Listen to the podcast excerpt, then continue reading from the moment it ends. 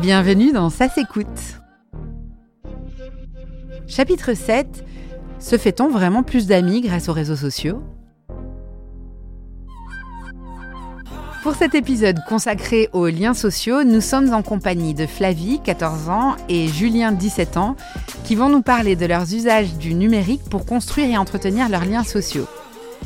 Tout d'abord, commençons avec Flavie. À quel âge as-tu eu ton premier téléphone portable?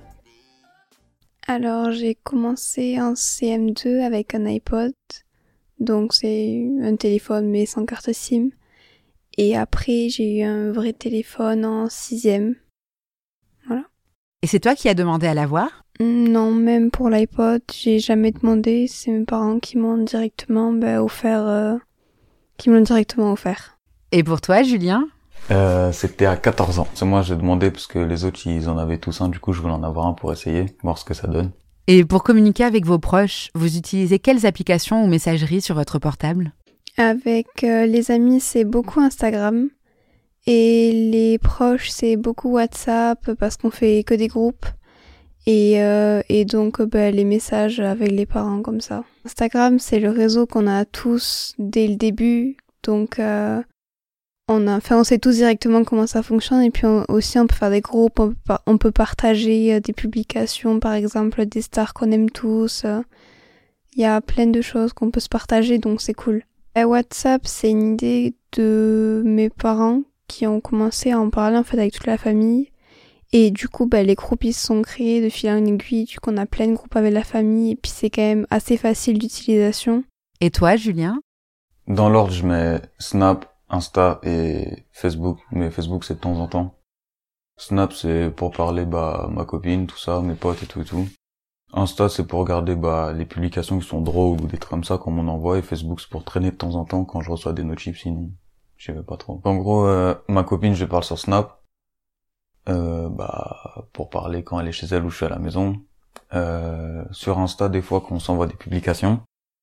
Et ma mère, je lui parle en message et tout et tout. Et mes potes, c'est plus sur Messenger ou des fois sur les groupes Snap ou des trucs comme ça.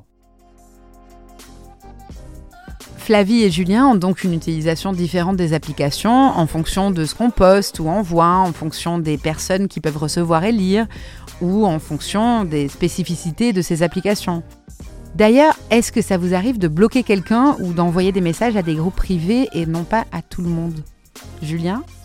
Hum, ouais, des fois quand je mets des stories sur euh, sur Snap, sur Insta, j'en mets pas trop, mais sur Snap, euh, je fais attention à ce que je mets parce que des fois je sais que ma mère elle regarde ou par rapport à ma copine, tout ça, j'ai pas envie de lui montrer que je suis un mauvais mec ou des trucs comme ça. Du coup, euh, je fais attention à ce que je mets, qui regarde et des fois quand je connais pas une personne, je la bloque. Et toi, Flavie?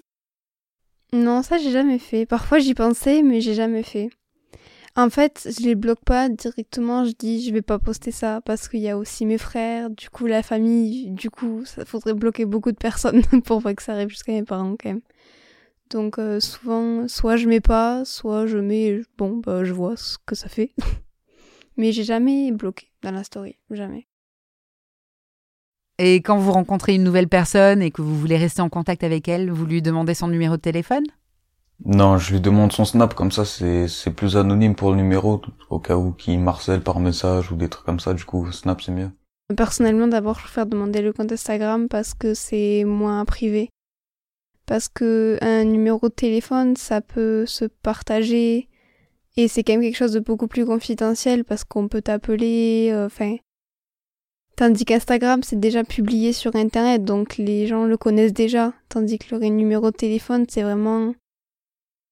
Personnellement, le numéro de téléphone, c'est vraiment des gens que je connais depuis longtemps ou vraiment des très bons amis ou, ou la famille qui a mon numéro de téléphone parce que c'est plus important d'avoir un numéro de téléphone. Je trouve qu'un compte Instagram, c'est par exemple pour quelque chose de plus urgent.